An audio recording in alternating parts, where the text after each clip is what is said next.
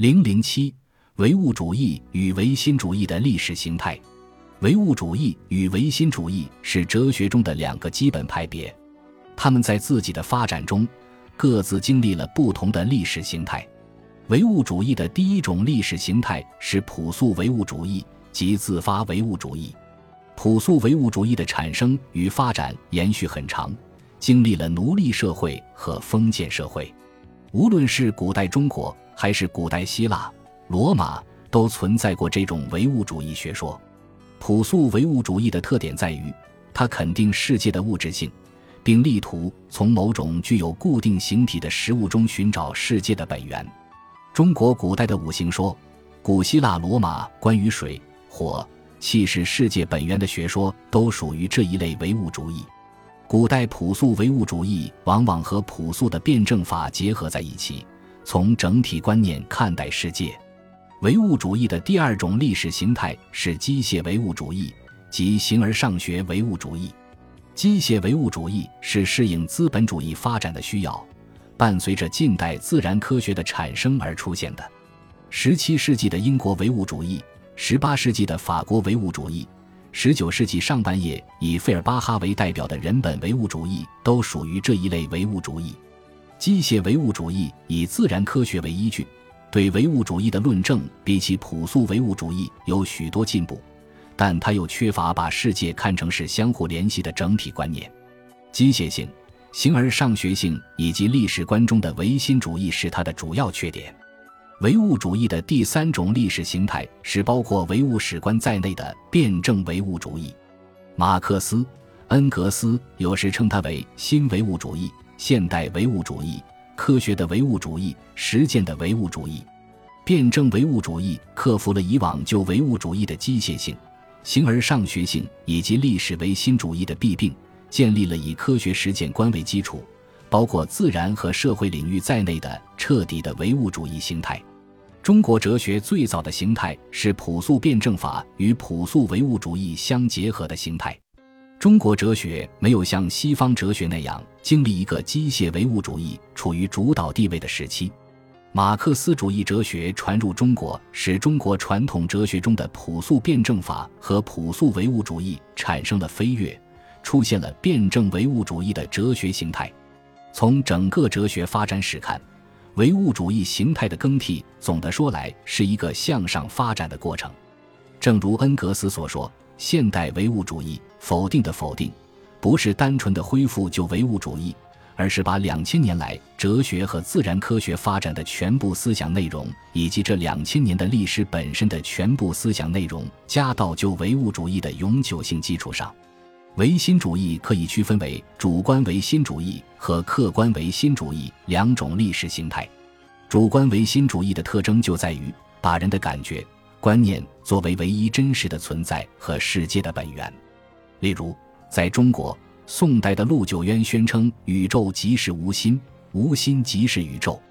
明代的王阳明主张心外无物，心外无事，心外无理。在西方。英国的贝克莱鼓吹物是观念的集合，存在就是被感知。奥地利的马赫认为世界是感觉要素的复合。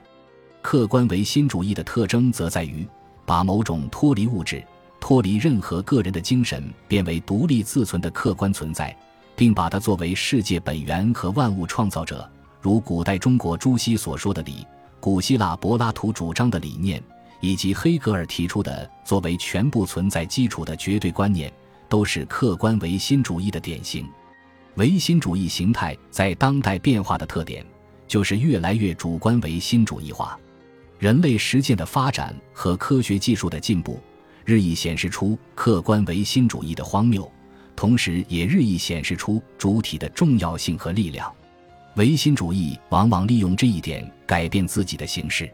当代名目繁多的唯心主义哲学，着力夸大人的意志、欲望。直觉等非理性因素的作用，就明显的表现了这种倾向。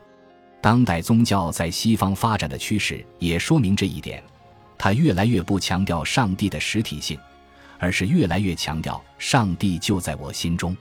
这就是说，宗教越来越由客观唯心主义转向主观唯心主义。全部哲学中始终存在唯物主义与唯心主义的划分。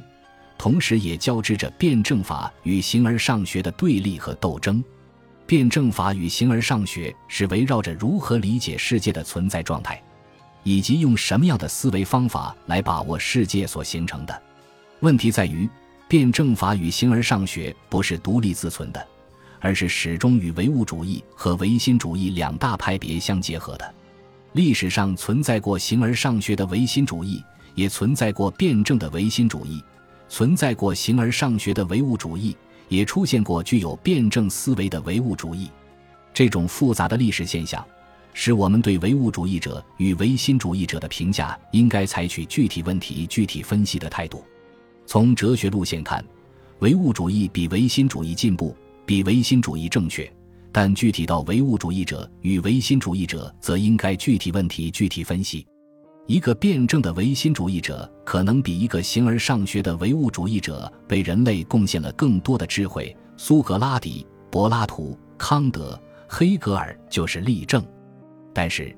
这不能成为唯心主义比唯物主义正确的根据，因为那些伟大的唯心主义者为人类贡献的，并不是唯心主义观点，而是其中包含的卓越的哲学智慧。